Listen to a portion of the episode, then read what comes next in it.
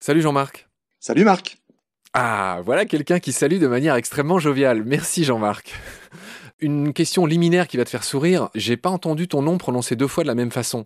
Tu t'appelles Jean-Marc Gancy le ou Jean-Marc Gancy ye eh ben, écoute, I2LE, c'est I, euh, généralement en langue française, donc euh, mon nom c'est Gancille, mais effectivement quand je le prononce de cette façon-là, souvent c'est mal compris, donc euh, il m'arrive de dire Gancille et les gens l'entendent mieux de cette façon.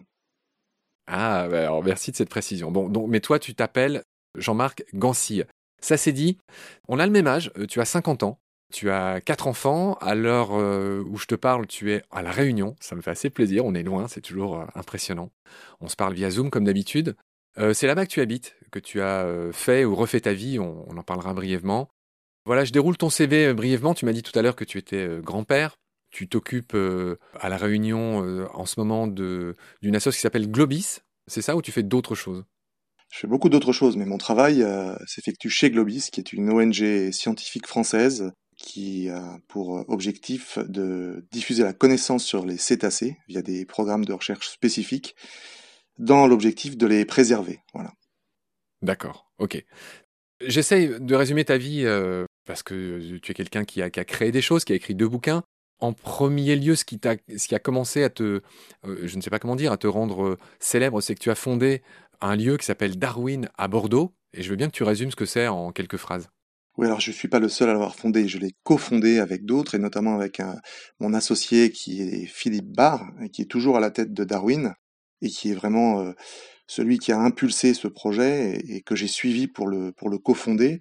Darwin est un lieu assez original, alternatif, qui a pour ambition bah, de réinventer la ville, de réinventer des façons de travailler, de réinventer les façons d'être ensemble, et qui a pu euh, structurer cette approche de façon très concrète dans une ancienne friche urbaine, une friche militaire, en plein cœur de Bordeaux, que nous avons investi de différentes façons pour y faire germer des activités euh, à faible impact écologique.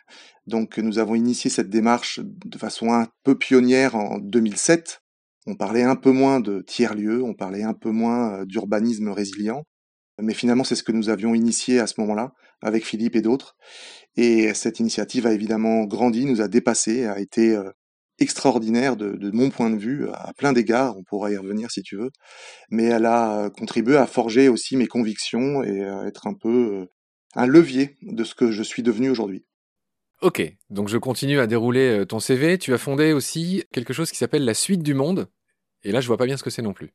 La Suite du Monde, c'était euh, une initiative un, peu plus, euh, un peu moins connue ou en tout cas un peu moins exposée, mais qui avait vocation, dans la foulée de ce que j'avais pu faire à Darwin, à soutenir le développement d'éco-villages ou d'éco-lieux, plutôt en milieu rural, qui avaient pour vocation à stimuler l'autonomie alimentaire et la vie en commun un peu une euh, concrétisation de philosophes comme euh, Murray Bookchin, qui parlait de municipalisme libertaire. Donc c'est une tentative de mettre ça euh, en pratique. Et on a différents lieux qui correspondent à cette dynamique et qui actuellement, bien sûr, traversent la crise comme tant d'autres avec difficulté, mais qui ont posé des bases assez intéressantes pour aller vers ce, type de, vie en collectivité.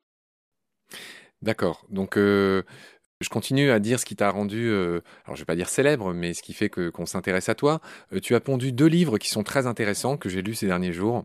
Le premier, euh, et sans doute le plus connu, s'appelle tout simplement Ne plus mentir. C'est un petit livre, c'est un petit essai que tu as publié en 2019 aux éditions Rue de l'Échiquier. Et tu as publié un autre bouquin dont on va principalement parler dans, dans ces épisodes avec toi, qui s'appelle tout simplement Carnage. Et ce livre, tu l'as publié chez le même éditeur, Rue de l'Échiquier, en 2020. Voilà, que dire de plus sur toi? Tu as cofondé l'association Rewild, dont on entend beaucoup parler ces derniers temps, on en dira un mot. Tu as fait ça avec euh, Lamia, Lamia Essemlali, qu'on connaît bien à Baleine sous Gravion, qu'on a interviewé, qui est une de tes euh, amies. Et puis, euh, tu es par ailleurs le vice-président de Wildlife Angel, qui est une association de préservation de la nature. Tu m'en dis deux phrases oui, j'étais vice-président pendant six ans de cette ONG dont l'objectif est de former des rangers en Afrique pour euh, lutter contre le braconnage. J'ai quitté cette association il y a un an et demi ou deux ans.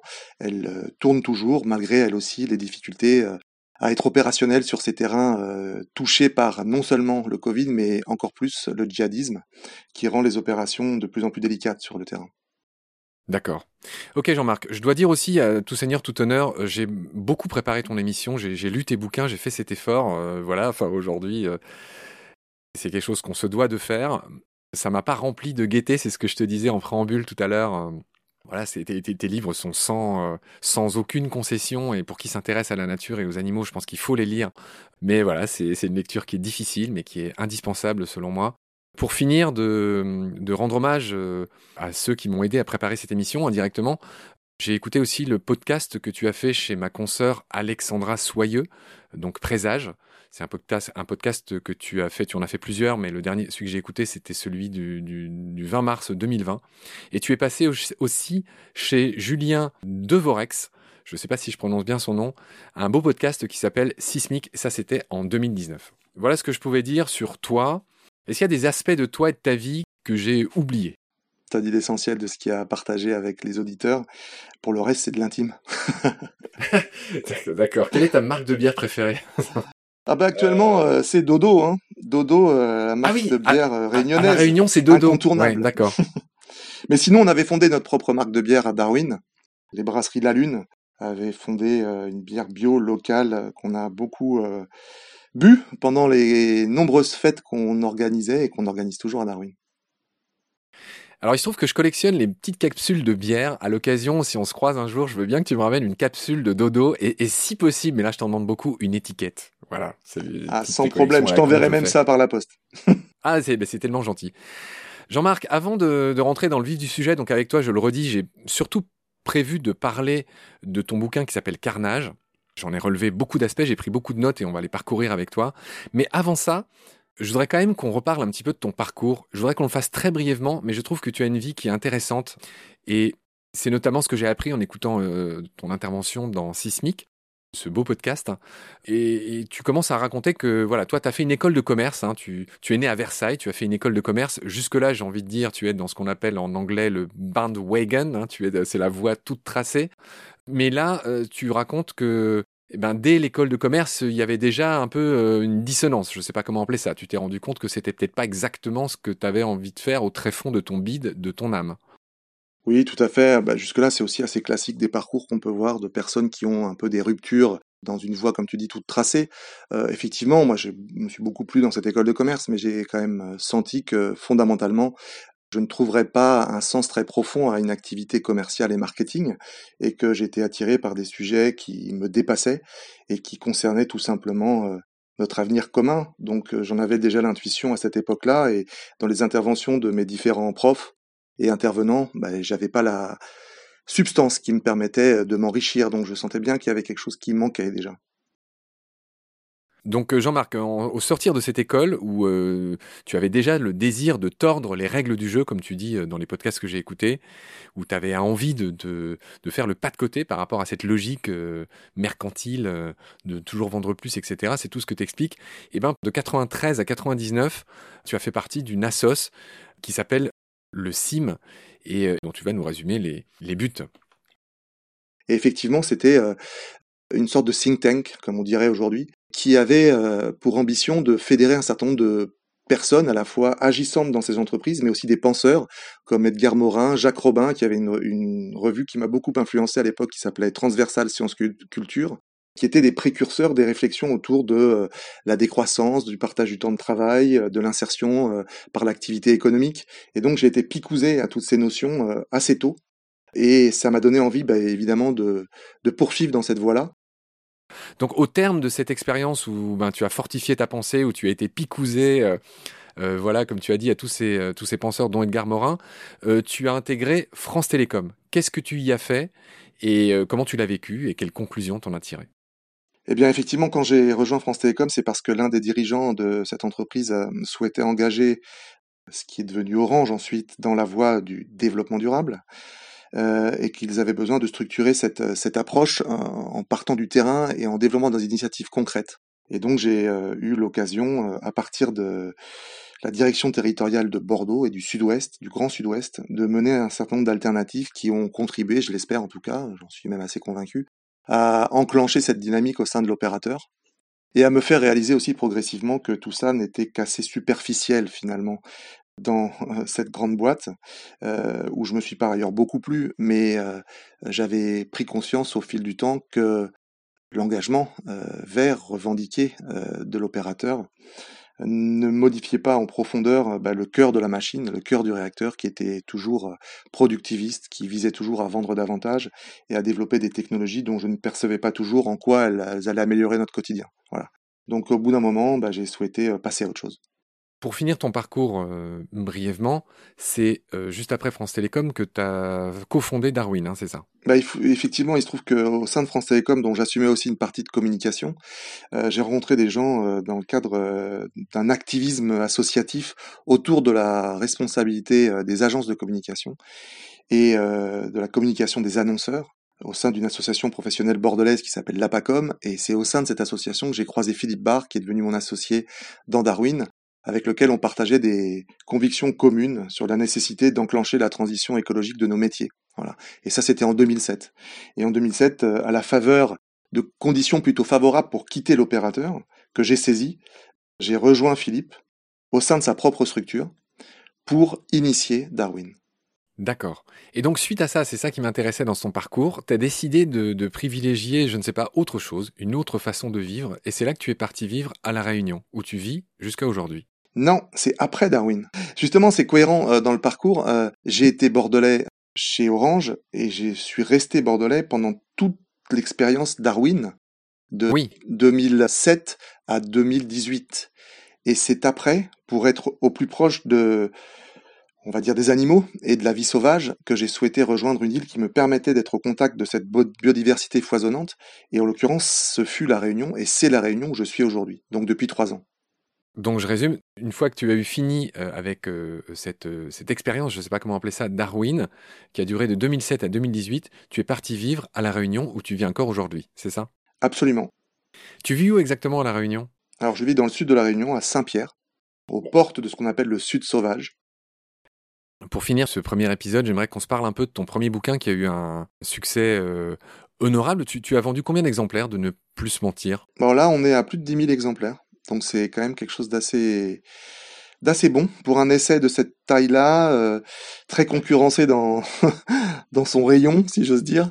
Ouais, c'est c'est vraiment un bon score et j'en suis très heureux parce que bah, c'est évidemment un ouvrage qui me tenait à cœur. En effet.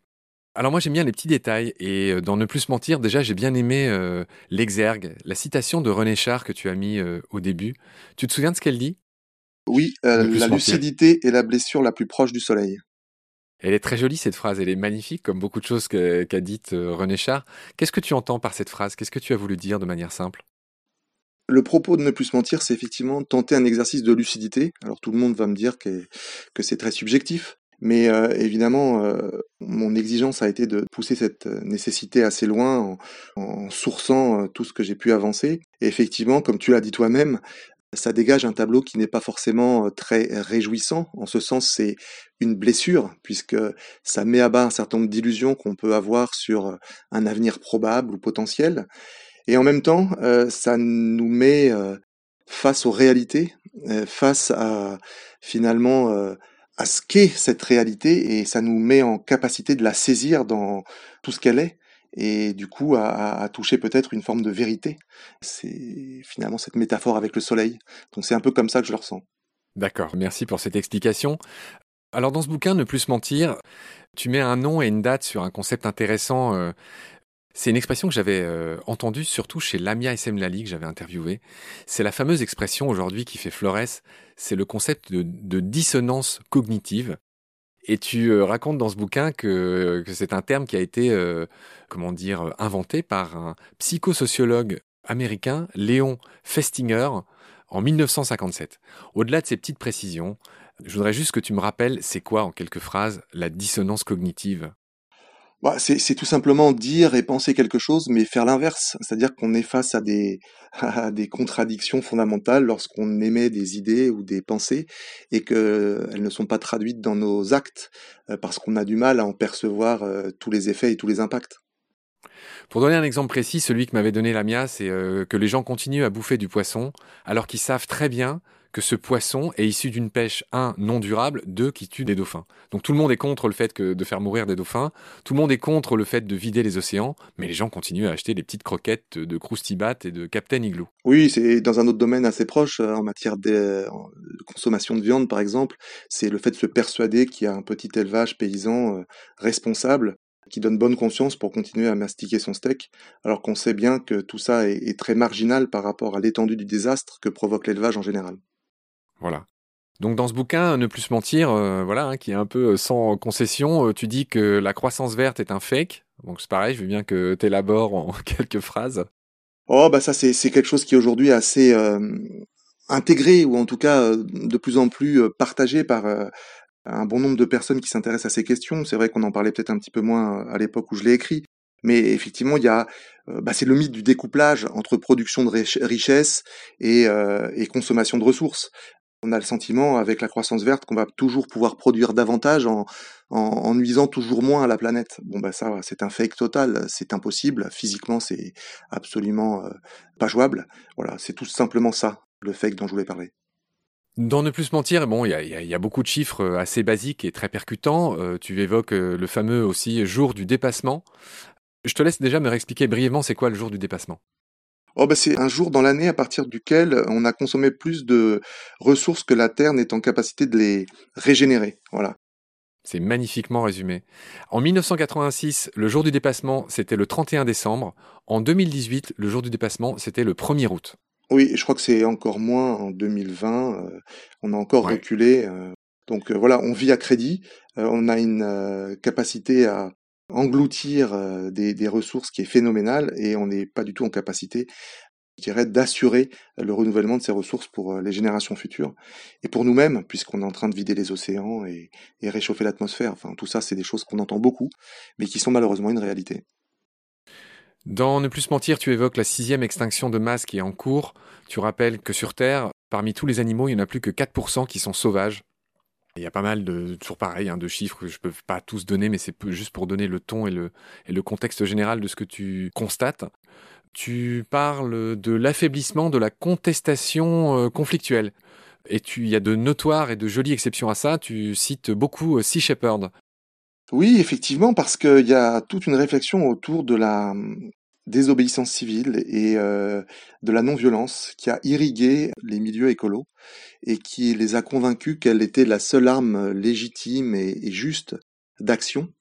Mais on voit qu'elle est totalement inefficace puisque elle ne parvient pas à inverser euh, la dynamique mortifère dans laquelle on est, on est enclenché. Donc euh, je remets en question ce dogme de la non-violence ou en tout cas de la non-agressivité, de la non-opposition physique au système, qui pour moi est une une euh, voie à poursuivre parce qu'elle est probablement la seule qui permet euh, de tenir tête et euh, d'affirmer une opposition franche et réelle. Et c'est d'ailleurs ce que fait Sea Shepherd, qui à mes yeux est la seule ONG qui a eu recours, sans nuire d'ailleurs à l'intégrité physique des personnes, mais en, s'attaquant éventuellement à des biens comme le sabordage de certains navires. Voilà, c'est une des seules ONG qui l'a fait. toutes les autres se contentent pour beaucoup d'actions de communication, d'actions symboliques, d'initiatives, euh, on va dire, qui jouent le jeu d'une démocratie à bout de souffle et qui n'ont pas d'effet, ou très peu. Ok. Dans ce livre, tu parles d'un autre concept qui m'a intéressé. Tu parles de l'autodésarmement de la collapsologie. Alors, j'ai pas bien compris. C'est quoi euh, J'ai dit ça, moi? Oh là là. Euh, En fait. C'est même le titre d'un paragraphe. Oh, je suis pas sûr, mais en tout cas, euh, ce que je crois comprendre au travers de ces mots, c'est qu'effectivement, à un moment donné, j'ai été, et je suis toujours, très en phase avec euh, le diagnostic de la collapsologie, hein, donc de cette... Euh, Pablo Servigne. Voilà, de ces penseurs de l'effondrement qui euh, disent tout simplement ce qu'on vient de se dire depuis quelque temps, c'est que l'humanité vit à crédit et qu'elle est en train de ravager les écosystèmes qui lui permettent de vivre. Et que la chute est inéluctable, surtout des limites planétaires, quand la chute assez inéluctable, Or, en réponse à ce constat que je trouve très lucide et très juste, souvent, certains collapsos, comme on les appelle, euh, vont se réfugier dans une pensée spirituelle, dans une forme de développement personnel, que je trouve être une fuite qui esquive finalement les conclusions que j'estime devoir être tirées de ce constat implacable, qui est celle d'une révolte, d'une colère, et éventuellement d'une opposition franche et physique, mais beaucoup de collapsos bah, choisissent d'autres voies, bien sûr celle de la non-violence en l'occurrence, mais euh, qui n'ont pas les effets qu'ils escomptent à mon sens. Dans ce bouquin, pareil, hein, j'ai pris les titres des phrases qui me parlaient, ou en tout cas qui me posaient question. Tu cites quelqu'un qui dit que l'écofascisme a l'avenir pour lui. Il faudrait replacer cette phrase dans le contexte, mais effectivement, euh, des gens comme euh, Bernard Charbonneau avaient déjà dit que ceux qui organisaient, on va dire, je sais plus comment il l'avait formulé dans sa phrase exacte, mais ceux qui organisaient la ruine du monde allaient profiter finalement de sa reconstruction. Et, et c'est ça, en l'occurrence, qui est mentionné dans cette phrase-là. Il me semble que dans ce paragraphe, tu dis que plus ça va aller mal, plus les règles vont être de plus en plus tendues et que ça sera une obligation. Bah, ça va justifier des politiques autoritaires sous couvert de, de management environnemental ou de politique verte. On le voit avec des théories comme celle du euh, Great Reset que certains euh, aux États-Unis promeuvent et qui visent effectivement à, sous couvert euh, de préoccupations écologiques, à aller vers des sociétés totalement contrôlées, liberticides, technologiques, qui n'ont rien d'écologique. Voilà, c'est un prétexte qu'utilisent certains pour, se prétendre euh, responsables, mais qui visent en tout cas à perpétuer leur pouvoir et leur domination sur d'autres. À la fin de ce bouquin, tu cites euh, quelqu'un que j'aime beaucoup aussi, dont j'ai lu les livres, Yuval Harari, l'auteur de Sapiens. Je viens d'acheter sa BD d'ailleurs, la version BD de Sapiens.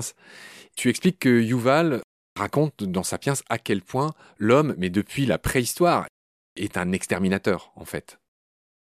Oui, alors d'ailleurs, c'est des choses qui sont controversées et, qui font beaucoup parler dans le milieu euh, écolo, entre ceux qui ont tendance à penser ce que dit euh, Harari et d'autres qui contestent formellement euh, cette forme d'essentialisation de la nature humaine qui serait vouée à détruire tout ce qu'elle touche.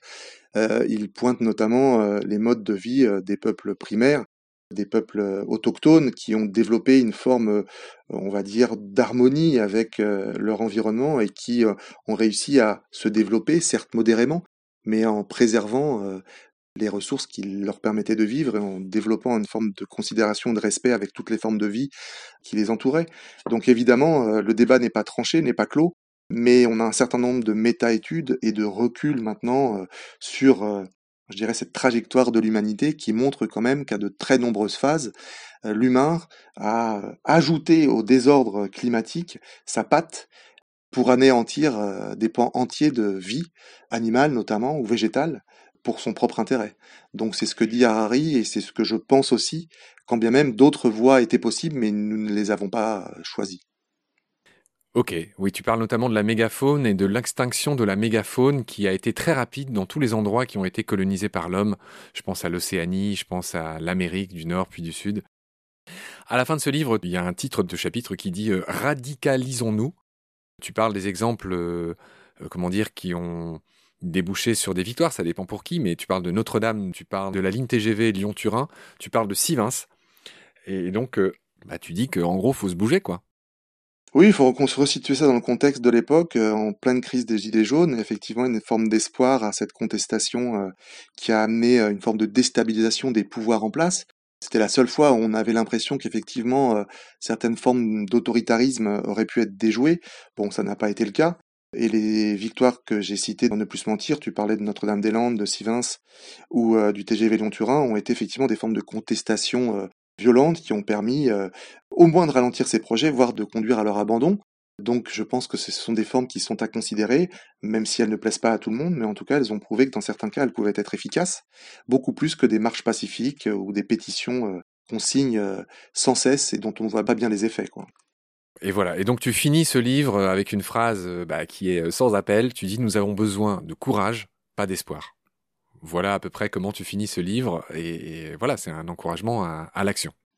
Absolument. Ça ne veut pas dire que je pense qu'on a l'espoir suffisant pour y parvenir, euh, le, courage, pardon, suffisant pour y parvenir. Ça, pour en reparler, je pense c'est aussi une forme d'autocritique, mais je pense qu'aujourd'hui, c'est bien ça qui nous fait défaut. C'est euh, de mettre en danger nos corps face à euh, un avenir qui s'annonce sombre si on esquive effectivement nos responsabilités du jour. D'accord Jean-Marc, bon, c'était une longue introduction pour mieux te connaître euh, et je tenais à parler de ce livre euh, Ne plus mentir. Je vais te retrouver très vite pour la suite où on va aborder ben, le gros œuvre, si j'ose dire. On va aborder un autre bouquin qui est considérablement plus épais, qui m'a tenu éveillé au moins deux nuits, qui s'intitule Carnage. Et donc on va voir ça avec toi la prochaine fois. Merci de m'avoir accueilli chez toi. à la réunion par Zoom. Cher Jean-Marc, prends soin de toi, à très vite. À très vite, Marc.